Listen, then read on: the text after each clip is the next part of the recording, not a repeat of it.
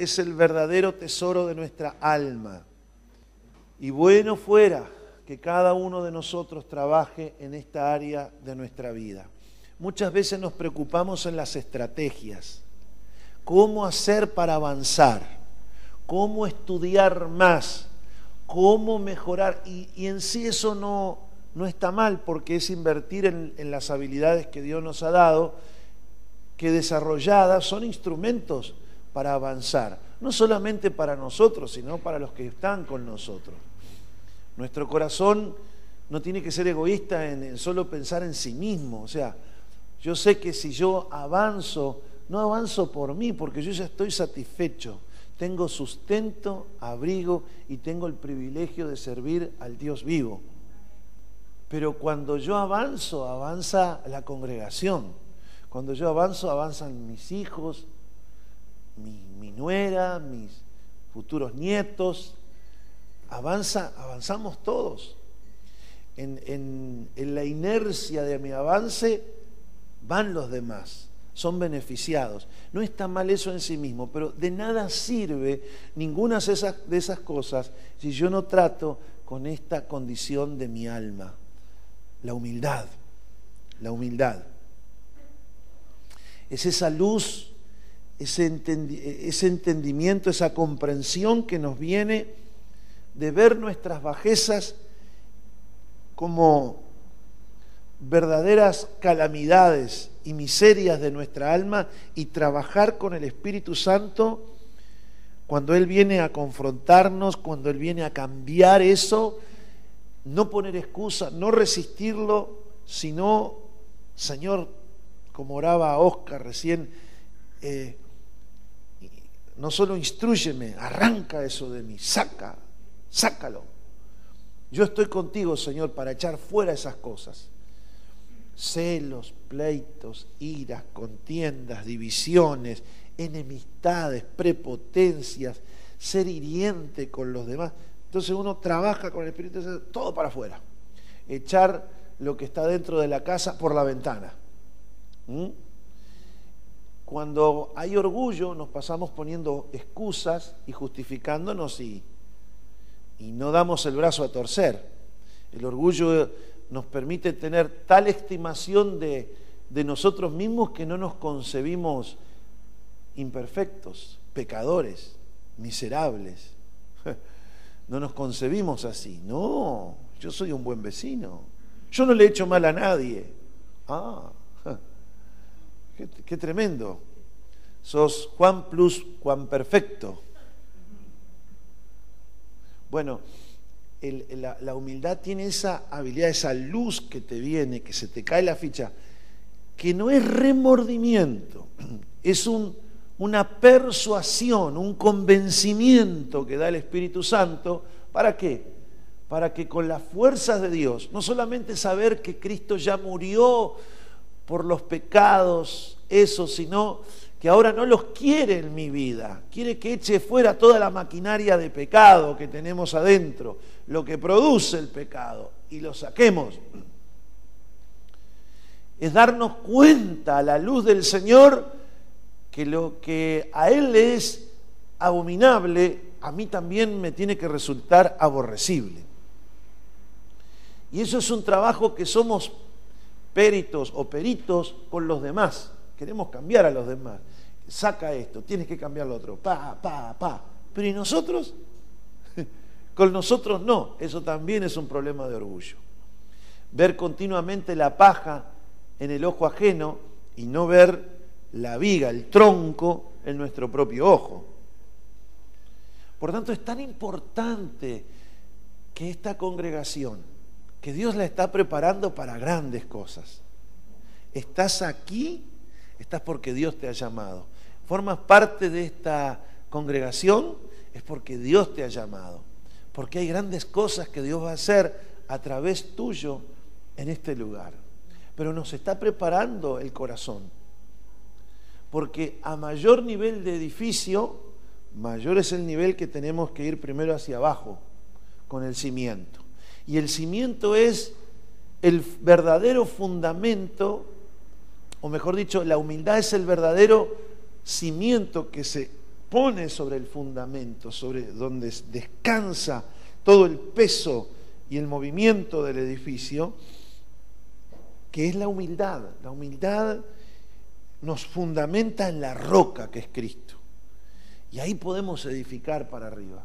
Pero fíjense que, que, para ir hacia arriba primero hay que ir hacia abajo. Vamos a hacer un edificio. Vamos a empezar a poner ladrillos y bloques y...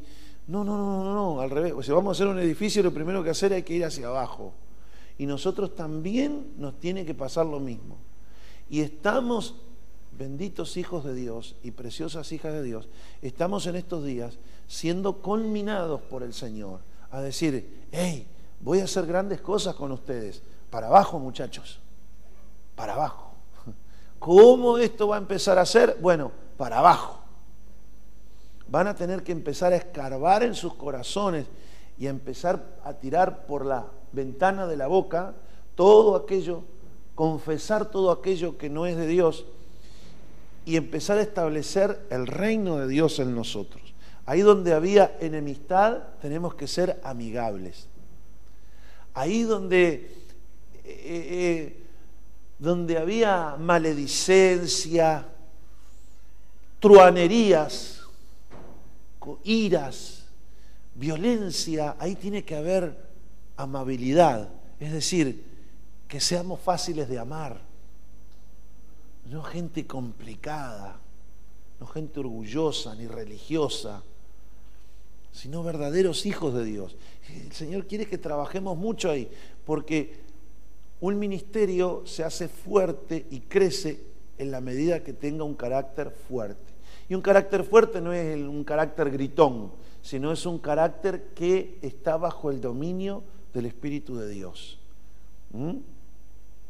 Como ciudad derribada y sin muro, es aquel que su, su hombre interior no tiene rienda en, una, en la antigüedad, una ciudad derribada, sus muros, era fácil de conquistar, de entrar y de salir, porque en aquel tiempo la protección eran las murallas.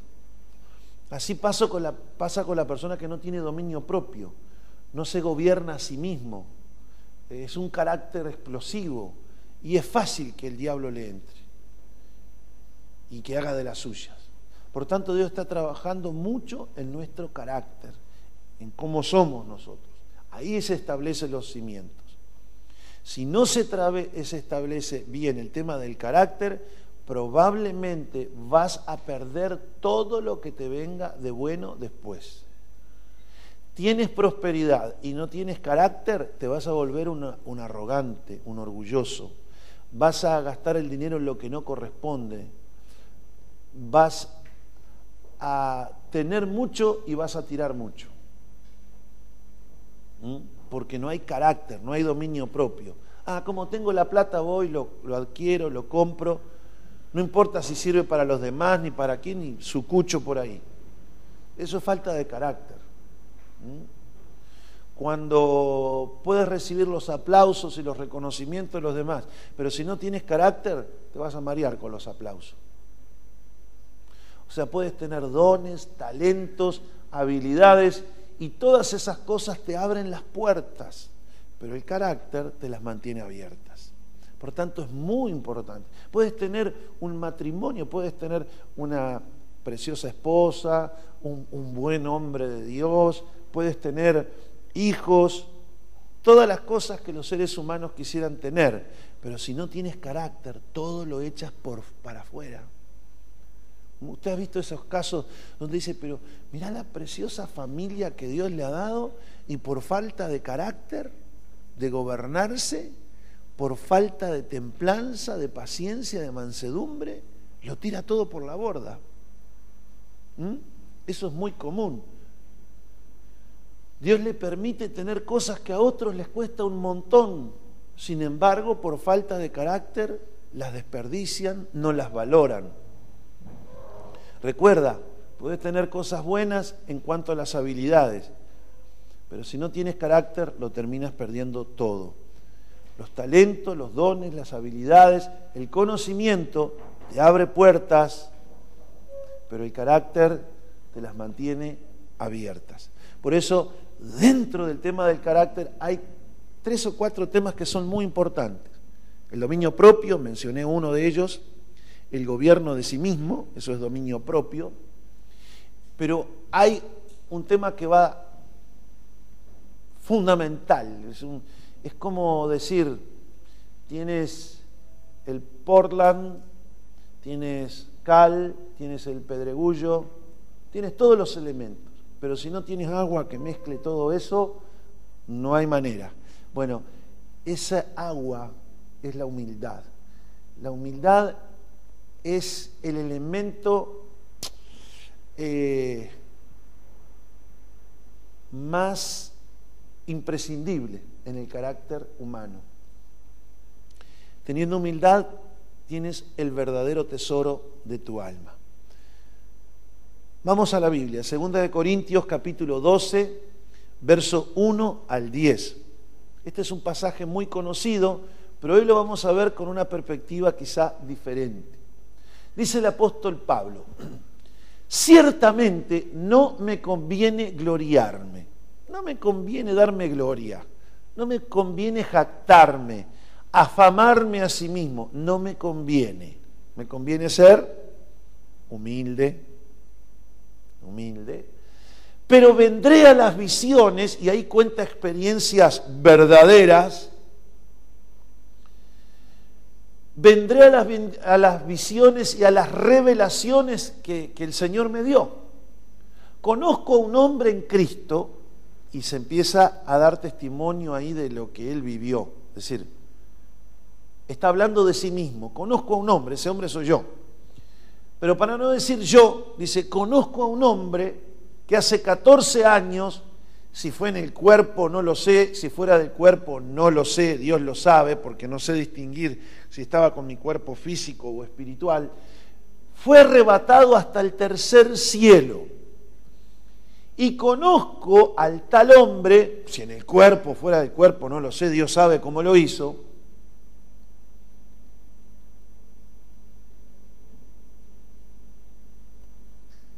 verso 4 que fue llevado al paraíso y oyó cosas tan increíbles que no pueden expresarse con palabras, cosas que a ningún humano se les permite contar. De esa experiencia quizás valga la pena jactarme, pero no lo voy a hacer. Hoy yo me jacto de mis debilidades, dice Pablo, porque si quisiera jactarme, no sería ningún necio al hacerlo porque estoy diciendo la verdad, yo viví esa experiencia de ir al cielo, pero no lo haré porque no quiero que nadie me atribuya méritos más allá de lo que pueda verse en mi vida o oírse de mi mensaje. Y esto, esto me hace reflexionar sobre tantos libros y tantos testimonios hay por ahí de gente que ha sido arrebatada al cielo.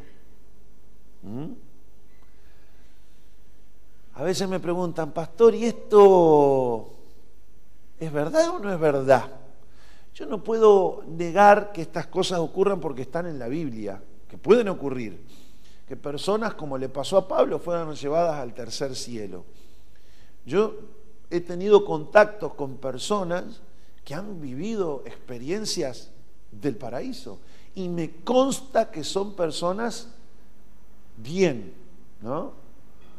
Pero lo que sí sé es que esas cosas no tienen que ser un motivo por el cual yo me jacte. Dice, podría hacerlo porque lo viví, pero no quiero que nadie me atribuya méritos más allá de lo que pueda verse en mi vida o oírse de mi mensaje. Aun cuando he recibido de Dios revelaciones tan maravillosas,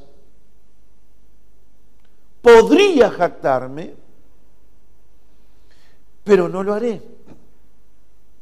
Así que Dios también ha tratado conmigo y para impedirme y ponerme una línea de modo que no me vuelva orgulloso, me dio una espina en mi carne. Aquí literalmente está hablando de la, de la carne física, del sarc, perdón, del soma, del cuerpo de donde viene somático, somatizar. En el griego soma es cuerpo. Y sark se refiere a la vieja naturaleza carnal. Pero acá está hablando de que tenía una espina en su cuerpo físico. Y después, y después describe Pablo ese aguijón, esa espina. Y dice, es un mensajero de Satanás para atormentarme e impedirme que me vuelva orgulloso. Es algo que, que Satanás usa para humillarme, para que no me vuelva orgulloso. Es algo que me aflige. Y vamos a ver un poquito porque lo describe acá más adelante. Ahora, ¿qué hice yo? Dice Pablo. En tres ocasiones distintas le supliqué al Señor que me quitara eso. ¿No tratamos nosotros de hacer lo mismo cuando somos afligidos? Quítame el elemento que me aflige.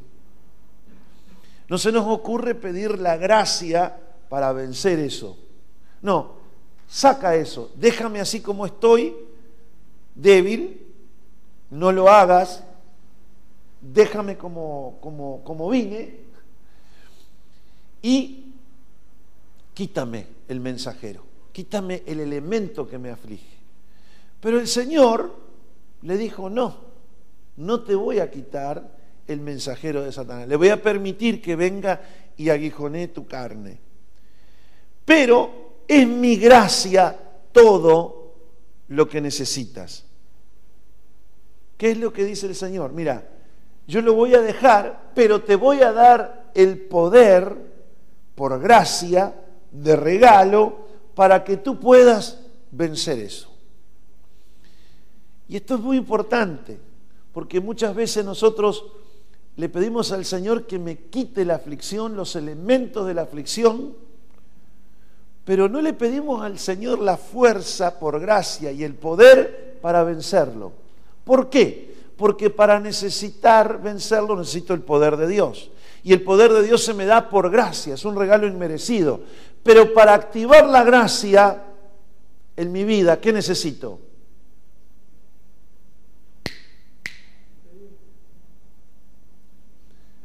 Dios da mayor gracia a quién? A los humildes. ¿Cuál era el motivo del aguijón?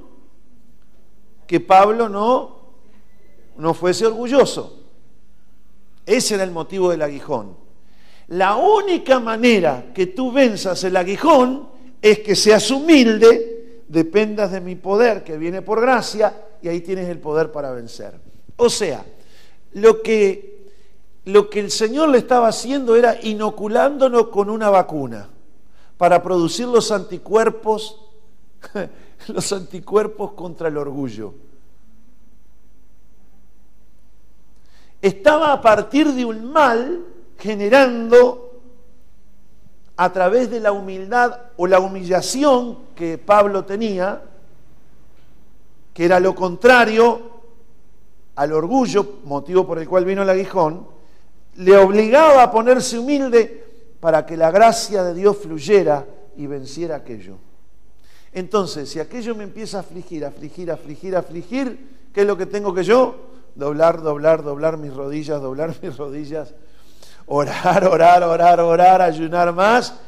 Y naturalmente la gracia empieza a fluir y el diablo empieza a juntar en la valija las larailas de él. Dice, bueno, no hay más laburo aquí, me voy. Ahora tú entiendes por qué hay aflicciones en tu vida. Quizás tú no tengas las revelaciones de Pablo, pero quizás tengas un talento para cantar, tocar un instrumento, quizás tengas un don, una habilidad comunicacional, capaz, eres hábil para los negocios. Veo que la gente se enorgullece hasta, de, hasta del aire que respira hasta que tiene una nariz más linda que la otra. Entonces, de cualquier cosa que te jactes, el Señor tiene un aguijón. Un aguijón a la medida de tu orgullo. Una espina, un mensajero de Satanás, que la única manera que tienes de vencerlo es por el poder que viene de la gracia de Dios. Y para eso el Señor te dice, yo no abro la canilla de la gracia, sino es a los humildes. A los que reciben esa luz y esa convicción de que son débiles, pecadores, que no pueden, que dependen de Dios. Todas esas cosas producen la humildad en nosotros.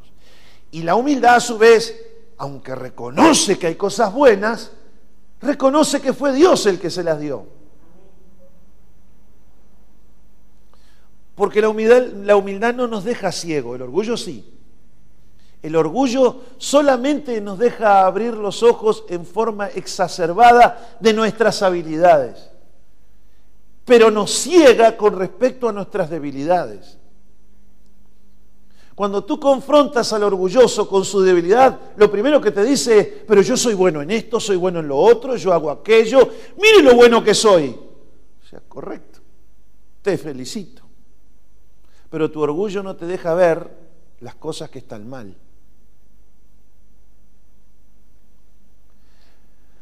Pero la humildad no deja de reconocer las cosas buenas. pero también las malas. Y por eso el humilde sigue bendiciendo con las cosas buenas y trabaja a pico y pala todos los días con el Espíritu Santo en lo que está mal. Porque sabe que si ha mejorado todavía puede mejorar más. Tiene del Espíritu Santo el carnet todos los meses que dice, puede y debe rendir más. Muy buenosote este mes. Entonces Pablo comienza a describir aquí cómo es ahora su relación con sus debilidades. Antes las debilidades las vestíamos de seda, aunque debilidades quedan. Antes las debilidades las excusaba. Antes las debilidades te las echaba por arriba con los dones y las habilidades. Pero yo soy el apóstol Pablo, viejo. No, pero usted los otros días agarró, me menospreció, me hirió, me insultó. No importa. Eso fue por esto, por esto y lo otro. No fue por orgulloso. Y enseguida pone la luz hacia las cosas buenas Distinto es la humildad, y repito el concepto. También están los depresivos, los que tienen remordimiento y culpa, que se ven todo lo malo en ellos y no pueden detectar cosas buenas. Eso también es un mal grande.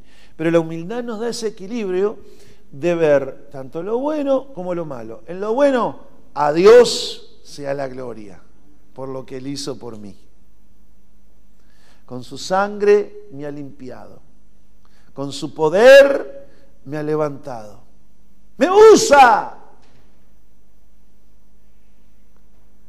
Pero también me hace ver que puedo y debo rendir más en esta otra área que chuequeo en este punto que todavía no logro superar. Y Pablo dice, ahora, ¿qué hago cuando la humildad me muestra mi debilidad? Y me gozo porque sé que me humillo y la supero. El poder de Dios en mi debilidad actúa más gloriosamente. Porque yo sé que así no era. Y ahora puedo. Antes no podía dejar de mentir, no podía dejar de estafar, no podía dejar de ser egoísta, codicioso, avaricioso, no podía controlar mi carácter. Y ahora puedo. Veo mis debilidades y yo digo, no como la risa de thriller, o sea, no. Ahora me gozo porque digo, qué bueno que pude descubrir esto a causa de este aguijón me he dado cuenta bajo presión que salta esto en mí. Pero gracias Señor. Gloria a Dios por el aguijón. Por lo cual, por amor a Cristo, me gozo en las debilidades. Y acá dice qué cosas produce la, con, qué cosas yo me doy cuenta de mis debilidades. Ahí vemos la acción del, del aguijón. El aguijón te afrenta, el aguijón te hace padecer necesidades, tanto físicas como emocionales, como afectivas, necesidades, necesidades, necesidades. Esa palabra es muy amplia. Necesidades. Yo necesito tal cosa, ¿y por qué no la puedo encontrar? Hay un aguijón. Necesidades, persecuciones. Quizás en nuestros países occidentales, con la libertad de culto, la iglesia en sí no padece persecuciones. Pero los cristianos que se convierten de corazón siempre tienen persecuciones. A veces los de su misma casa, que no pueden creer que el fulano dice que se convirtió. Persecuciones, angustias, todo eso produce el aguijón. Pero cuando esas cosas vienen y me debilitan, cuando soy débil, yo sé que recurro humildemente a la gracia, me da poder y digo, fuerte soy. Diga el débil, fuerte soy, por lo que Dios hace con su poder a través mío. Mi poder, dice Dios, se te perfecciona en esa área de debilidad. Actúa mejor, es más evidente. Porque antes Tú fuiste toda la vida de una determinada manera, pero ahora la gracia te ha hecho te ha hecho talento shop, Photoshop, te ha hermoseado. Entonces no hay excusas para las debilidades, porque la gracia de Dios es suficiente. La multiforme gracia en que se manifiesta la gracia de Dios afecta a todas las áreas de nuestra vida, a todas las áreas. No hay área de tu vida que el Señor no te pueda hermosear. No hay área de tu carácter que el Señor no pueda cambiar. Pero no te resistas con orgullo. No digas yo ya soy así. No dice el proverbio que el que nace barrigón es añudo que lo fajen. ¿Qué proverbio? No te excuses. La humildad es, está, bien, en esto tengo que mejorar. Padre, Mayday, Mayday, socórreme. Necesito mejorar en esta, en esta área. Dame la gracia, que tu gracia me sostenga. Necesitamos avanzar en eso. Ahora, hay dos caminos, como ya dije hace unas semanas, para llegar al punto de la humildad y que la gracia destile. Es como decir, el expendio de la gracia está justamente donde está la humildad. Y entre donde yo estoy ahora y la humildad hay un largo trecho.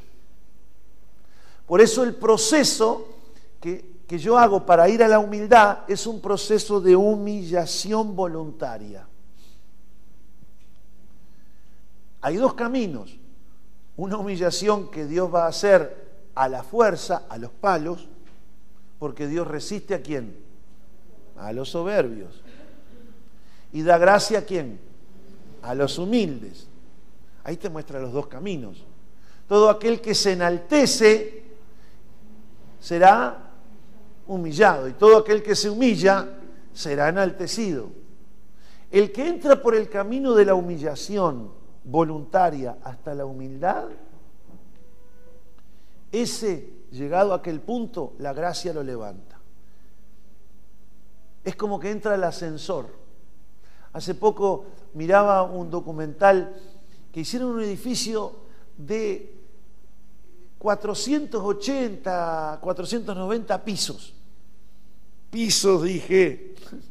a tres metros cada piso. Te imagínese, un kilómetro y pico para arriba de apartamentos. Mi Dios, ¿cómo van? En un ascensor. ¿En cuánto tiempo? En 42 segundos.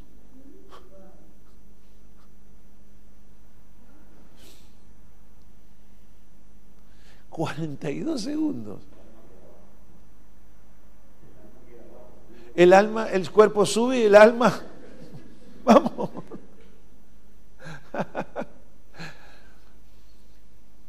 Cuando tú entras al punto de la humildad, entras en el ascensor del Señor. Lo que nunca lograste a pata en llegar allá arriba, que te quedaba la lengua afuera, resulta que entras al ascensor del Señor y arriba en pocos segundos. Por eso muchas veces la gente, al no tratar con la humildad, al no depender de la gracia, depende mucho de subir por la escalera, a los codazos, de, prepotente para allá arriba, enaltecerse. Y todo aquel que se enaltece, el Señor lo está resistiendo. Hay como una ley de gravedad que lo chupa hacia abajo.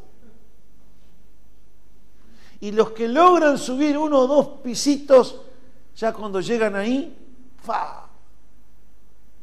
Porque yo, porque lo hice con mi trabajo, porque yo, porque yo soy así, porque así soy yo. Porque yo, ah, no, yo, yo, yo, yo. Sancho, como aquellos radiograbadores cuando yo me criaba, Sancho. Pero cuando vas a la gracia, en el punto de la humildad, ahí te levanta. Así quiere hacer el Señor con cada uno de nosotros. Lo que, las cosas con que Dios te quiere responder, dice la Biblia, con, tremendas cosas nos quiere responder Dios a nuestras oraciones. Mucho más abundantemente de lo que pedimos o entender, o podemos llegar a entender. Pero nos falta el camino de la humillación que es el camino de ir reconociendo, confesando, apartándonos. Dice la escritura, si mi pueblo se humillare, mire, segunda de Crónicas capítulo 7, verso 1 en adelante, si mi pueblo sobre el cual se invoca mi nombre es el que ora y busca mi rostro y se humillare, se convirtieren de sus malos caminos, entonces yo iré desde los cielos y perdonaré sus pecados y sanaré su tierra. Vamos a Primera de Crónicas 7.1. Primera de Crónicas 7.1.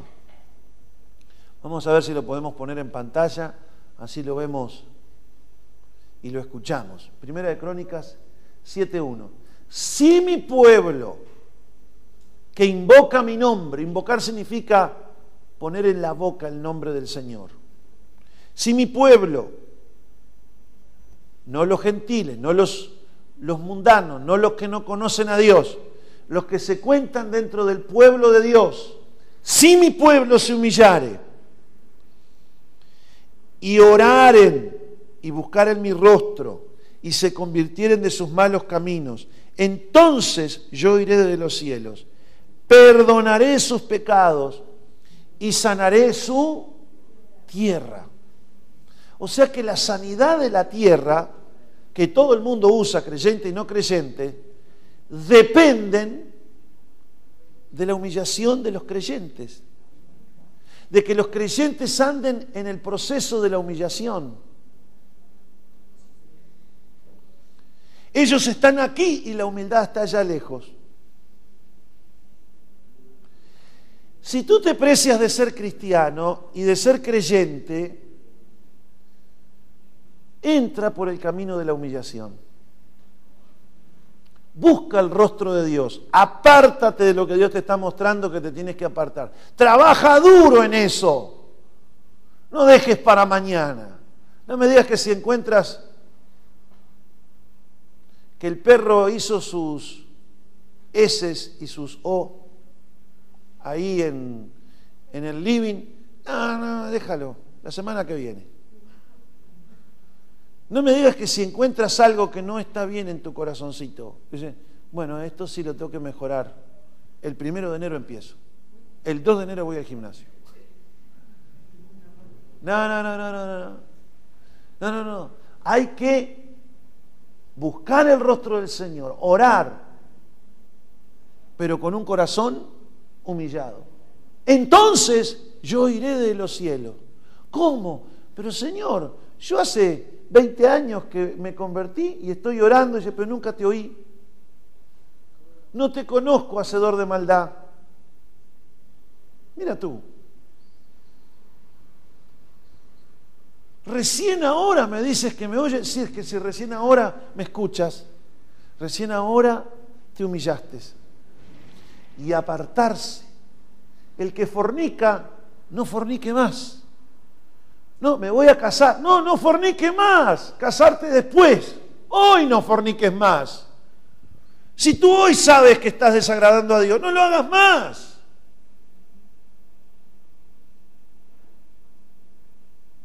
¿Cómo decir? Ay, no, robar, estoy metiéndole la mano en la, en la lata al patrón.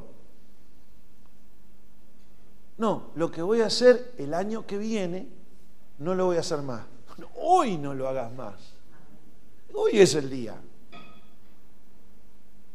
Entonces, por cada cosa que tú haces, por cada pasito que tú das en la humildad, el Señor te empieza a oír desde el cielo. No solo te perdona, tienes paz. Deja esa lucha continua ahí dentro tuyo. Tienes paz. Y segundo, comienza a sanar, te empieza a llover sanidad. Tus emociones se sanan, las relaciones se sanan, te empiezas a llevar bien con la gente, te empiezas a reconciliar con tu... Empieza a venir sanidad. ¿Qué quieres seguir? ¿En el pecado o quieres sanarte, muchacho?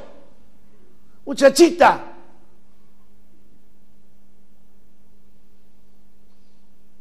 ¿Por qué Dios te dice da este paso? Es porque Él te quiere bendecir no porque te quiere arruinar. Y hay muchos pasajes en la Biblia que dicen, muchachos, agarren el camino de la humildad, el, camino hacia la humildad. Vuestro puerto es la humildad. Tomen el camino, la ruta de la humillación. Santiago. ¿Vino Santiago? Capítulo 4, verso 10. Humillaos delante del Señor. Y Él agarra el camino de la humillación. Y tú vas a ir entrando nomás, que ya la humildad empieza a emitir sus señales, te empieza a impregnar con su atmósfera y ya empieza a recibir. Apenas te empiezas, es como empezar a llegar a la luz. Cuando empiezas a caminar unos pasitos hacia la humildad, empiezan a aclararse todas las cosas. Porque cuanto más orgullo, más ceguera. Cuanto más prepotencia, más soberbia, más altivez, más vanidad, más ciego estás a las cosas que están mal en tu vida. Che, pero qué orgulloso, no reconoce, y claro, porque no lo ve. Pero das unos pasitos nomás y es como que es, enciende una luz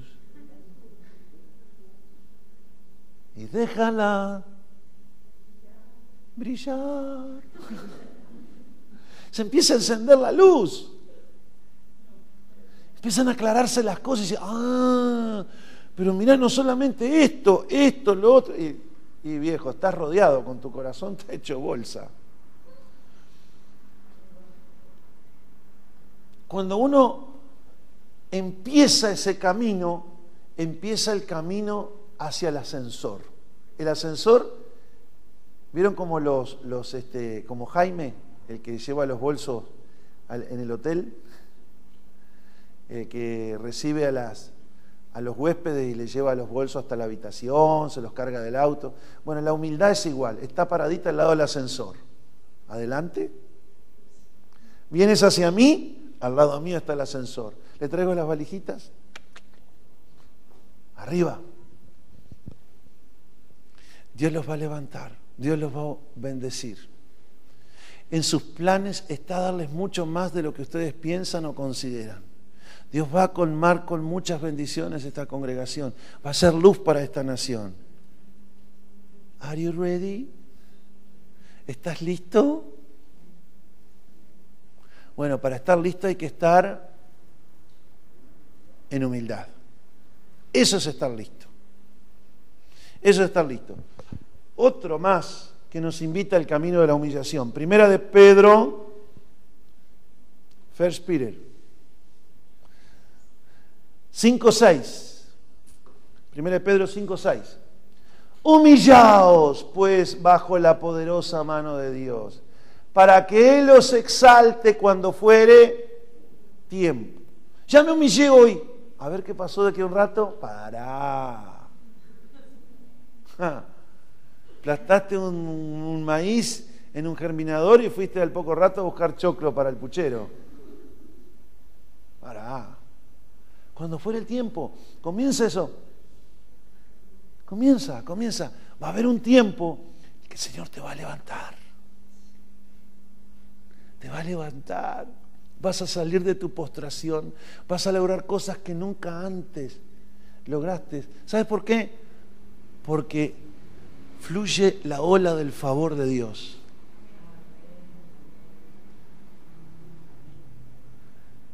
No va a ser sin dificultades porque el diablo, si hay algo que quiere, es que tú vuelvas atrás. Pero eso es para otra prédica. Salmo 147, 6. Rapidito. Salmo 147, 6.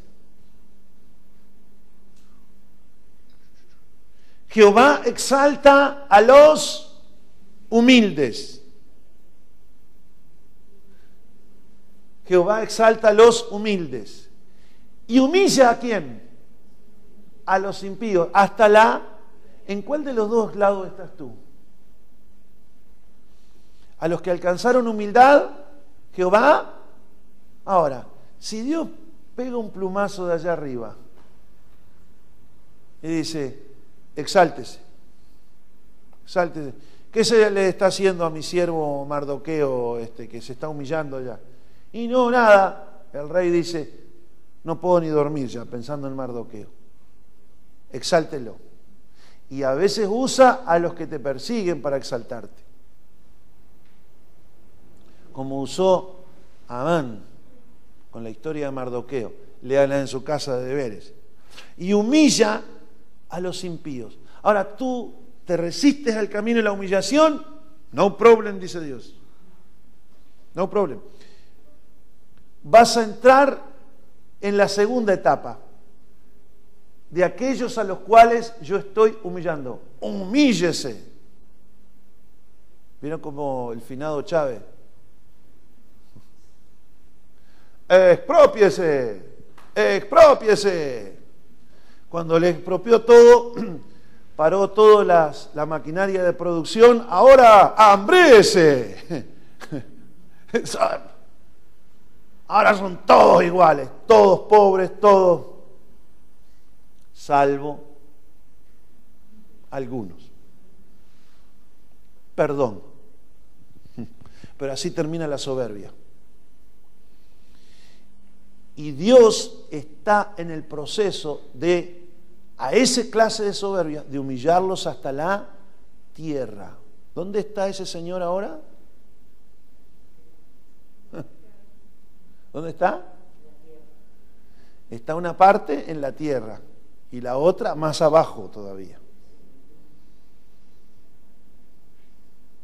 Dios aborrece la soberbia, hermanos. La abomina, la abomina. Créanme. Que Dios nos libre a todos. Tomemos el ejemplo de Daniel. Daniel capítulo 10, verso 12. Entonces me dijo el ángel, el ángel Gabriel, me dijo, Daniel, no temas, porque desde el primer día que dispusiste tu corazón a entender y a humillarte en la presencia de tu Dios, fueron oídas tus palabras y a causa de tus palabras yo he venido. Me dijo Daniel, no temas, porque desde el primer día que dispusiste tu corazón a entender cuáles son mis caminos, ¿quién como el sabio, dice Salomón, que entiende el porqué del funcionamiento de las cosas y cuyo rostro es iluminado por la sabiduría? ¿Quién como el sabio? Y Daniel era un hombre sabio y dispuso su corazón para entender a Dios. A ver, a ver, a ver, ¿cómo es que tú pones en el ascensor y exaltas a las personas? A ver, vení Danielito, te voy a explicar. Y le empieza a explicar y a entender cómo es que funcionan los estatutos y las normas del reino de Dios. Y Dios le manda un ángel, porque Dios oye a Daniel que está orando y ayunando, y le dice, tranquilo Daniel, no fear, no temas porque desde el primer día que dispusiste tu corazón a humillarte, hay un primer día para entrar por el camino de la humillación hacia la humildad. Hoy puede ser el primer día tuyo. Y hoy tienes esta promesa. Desde el primer día que dispones a entender y a humillarte en la presencia de Dios, tu oración es escuchada. Esto es una llave para que la oración sea escuchada. Desde el primer día que tú dispones tu corazón. ¿Hay alguien que no tiene un corazón dispuesto hoy para entender a Dios?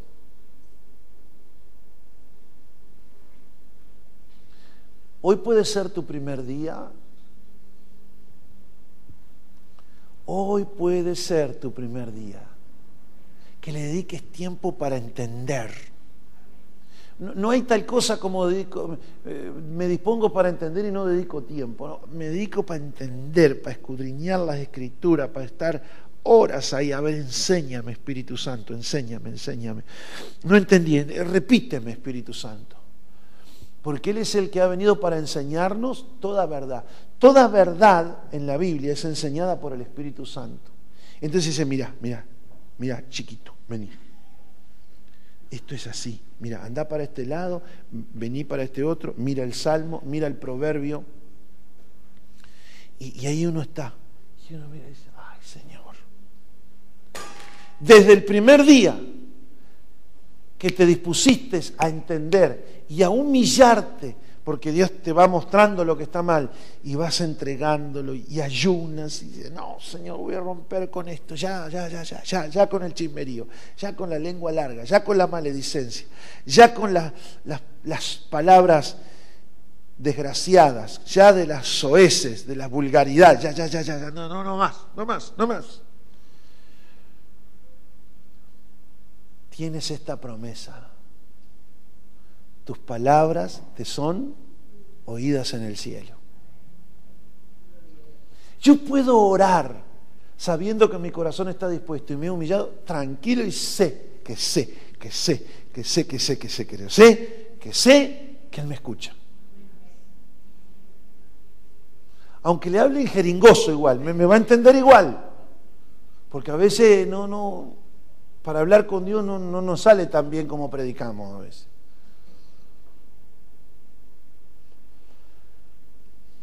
Y aquí la respuesta a la oración que le mandó un ángel y, no un angelito, ¿eh? le mandó el ángel Gabriel,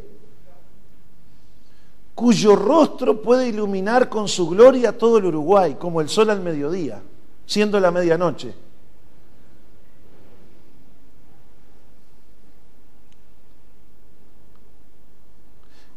Dice, a causa de tus palabras, yo estaba sesteando y dice, levántate, Gabriel, levántate. ¿Qué, qué, qué? Urgencia. ¿Cómo que urgencia? ¿Para dónde hay que ir? Mirá, se está humillando, le tengo que mandar un ángel. Se saca las lagañas, empieza a mover las, las alas, a calentar, ¿no? Y me a cantar apurados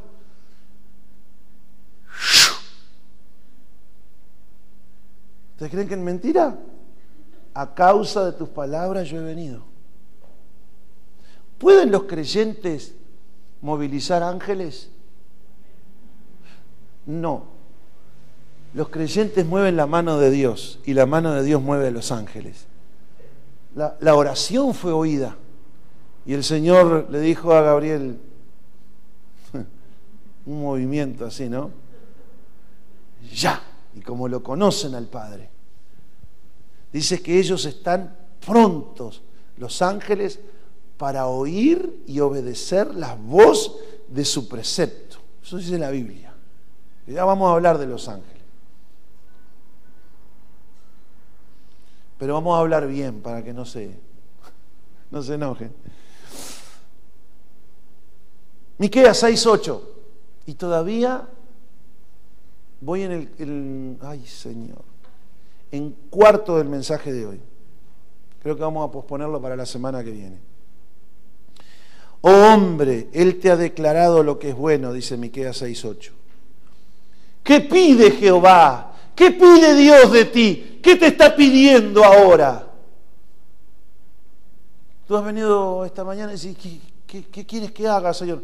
¿Qué pide Jehová de ti? ¿Qué quieres que haga? Ahora te voy a decir qué es lo que te pido. Hacer justicia, no seas injusto con nadie, obedece mi palabra, sé justo, ama la misericordia, tiene una disposición continua a otorgar perdón, bienes, tiempo al que no se lo merece. No es satisfacer sus caprichos, como siempre digo, pero lo que es bueno, otórgalo, ama la misericordia. Y lo otro que te pide es humillarte ante tu Dios. Agarra el caminito de la humildad. La humildad está allá, agarra ese caminito. Eso es lo que te pide Dios. ¿Por qué me pide eso? Lucas 14, 11. ¿Por qué me pide eso Dios? Porque cualquiera que se enaltece será humillado. Y porque cualquiera que se humilla será enaltecido. ¿Por qué te pide eso Dios? Porque la luz la quiere poner en la altura. No la quiere poner abajo de la cama. ¿Alguien tiene la... cuando entra, prende la luz y se le enciende la cama? ¿Para ver dónde, dónde acostarse? No, la luz está en el lugar alto. Jesús le preguntó, ustedes se ríen, pero Jesús también le hacía estas preguntas, yo se lo, se copié a él al mensaje. A ver, ¿quién de ustedes prende la luz y la pone debajo de un cajón? Y la gente se reía como ustedes.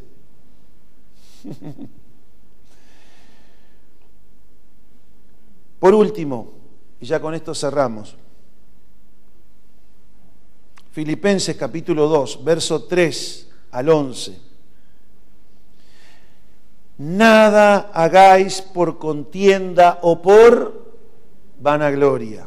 Nada hagáis por la contienda. La madre de la contienda, dice la Biblia, es la soberbia. La soberbia es la que concibe, la mamá, la mamá es la que concibe.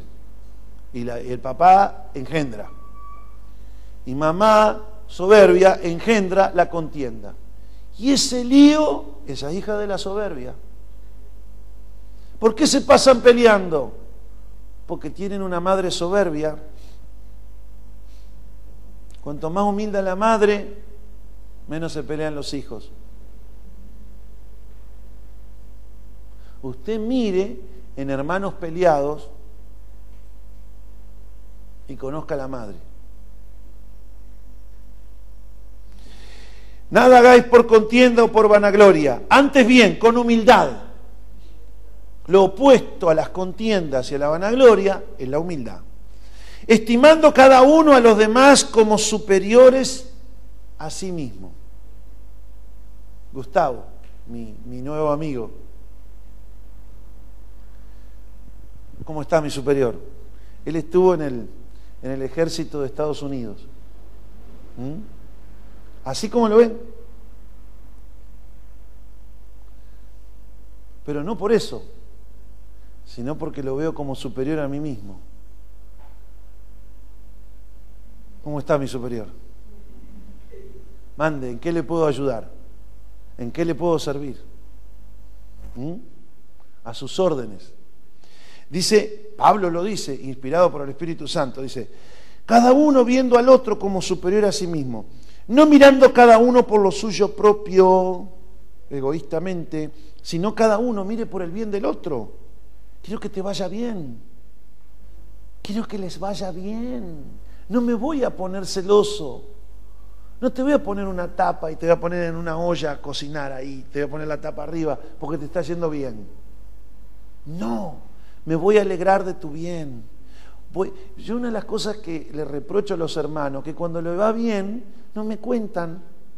Pues yo disfruto, me aflijo cuando a ustedes les va mal. Pero cuando le van bien, aunque sea un pequeño avance, usted no sabe la alegría que es para uno. Siempre les digo que el Señor nos manda a llorar con los que lloran y reír con los que ríen. Pero solamente me toca a los que lloran nomás.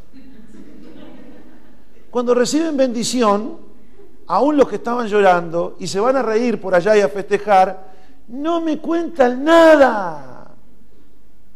Me dejan solo con la aflicción.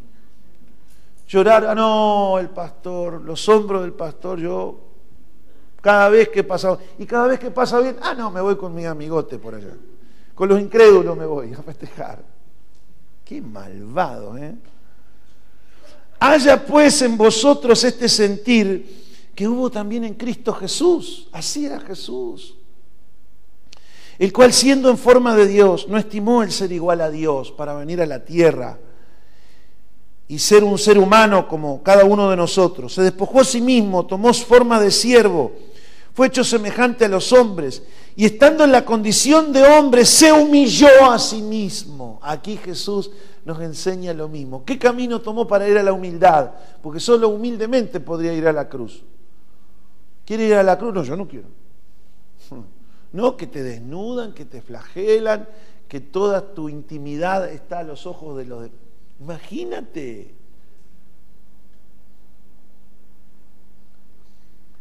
Dice la Biblia proféticamente, dice, en su humillación nadie le hizo justicia entre los seres humanos. En su humillación en la cruz no fue nadie decir, paren esto. Nadie le hizo justicia. Pero él se humilló a sí mismo y dijo, háganlo. Yo podría pedir, mire, Daniel oró le vino un angelito, un angelote Dice, Jesús dijo, no puedo, no me puede oír mi Padre en mi oración y mandarme doce legiones de ángeles. Cada legión en el ejército romano iba entre 3.000 y 6.000 soldados. Pongámosle 3.000. ¿No me puede mandar el Padre 36.000 ángeles? Que uno solo con, con, la uña del dedo meñique nomás lo parte a todo por el medio. Les pasa así la cosa y quedan todos sin cabeza o quedan todos por la mitad. Pero él no hizo eso, sino que en Getsemaní, dijo, hágase tu voluntad, tengo que ir voy, Señor. Y tomó el camino de la humillación. ¿Cuál es el camino de la humillación? Humillarme a mí mismo. Por eso, ¿cuál es la consecuencia? Verso 9, por lo cual también Dios lo exaltó hasta lo sumo y le dio un nombre sobre todo nombre, para que en el nombre de Jesús se doble toda rodilla de los que están en los cielos y en la tierra y debajo de la tierra, y toda lengua le confiese a Jesucristo como el Señor, para gloria de Dios Padre. Llegué a la mitad del mensaje, terminamos por aquí. Dele un aplauso a la palabra de Dios.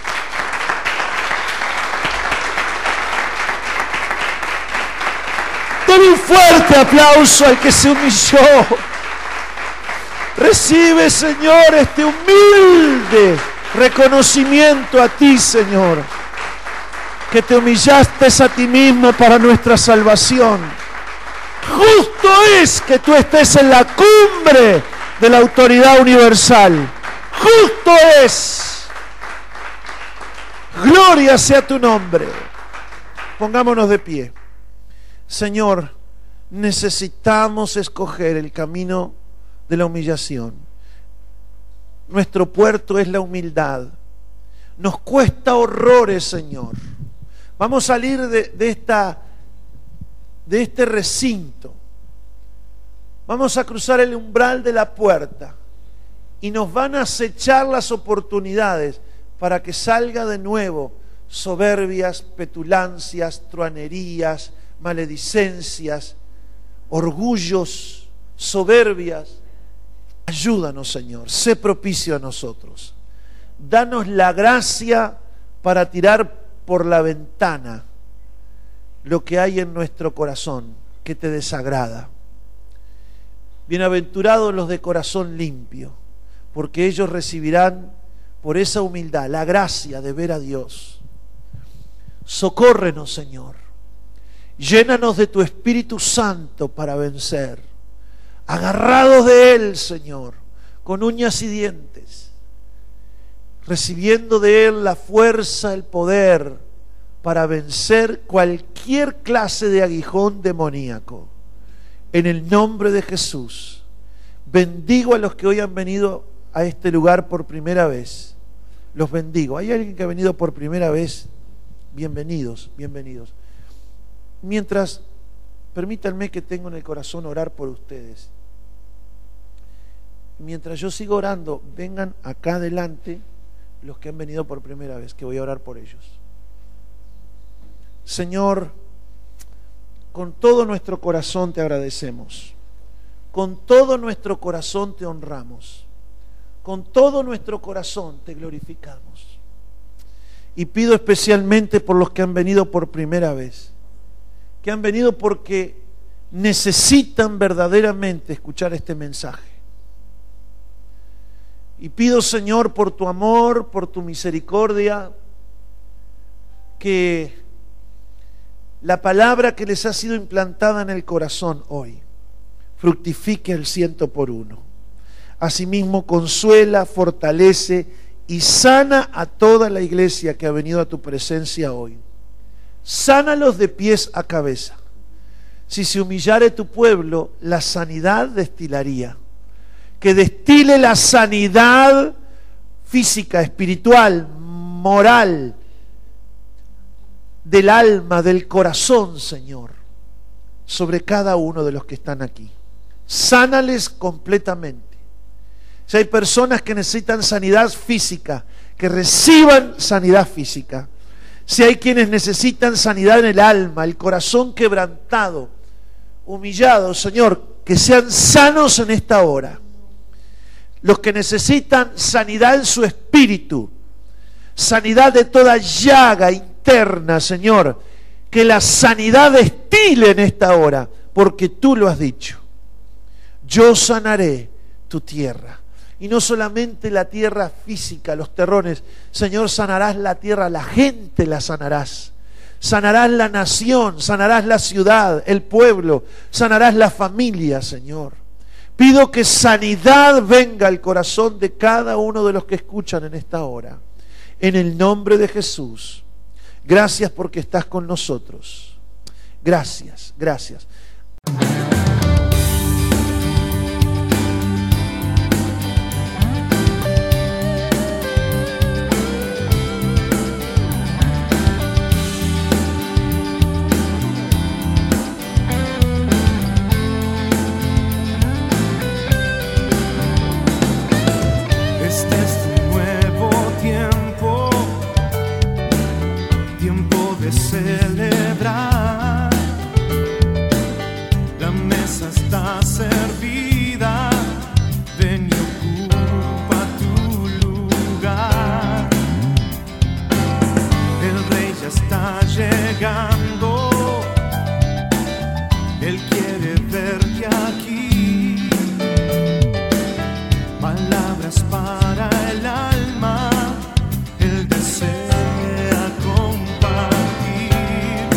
Man, I'm